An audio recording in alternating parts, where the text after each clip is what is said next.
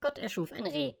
Das Reh schaute ihn mit großen Augen an und sagte, Danke, lieber Gott, dass du mich erschaffen hast. Du bist wirklich der Größte. Ich werde dich für immer verehren. Ich werde immer wieder an dich denken und dir dankbar sein. Dann erschuf Gott die Wölfe.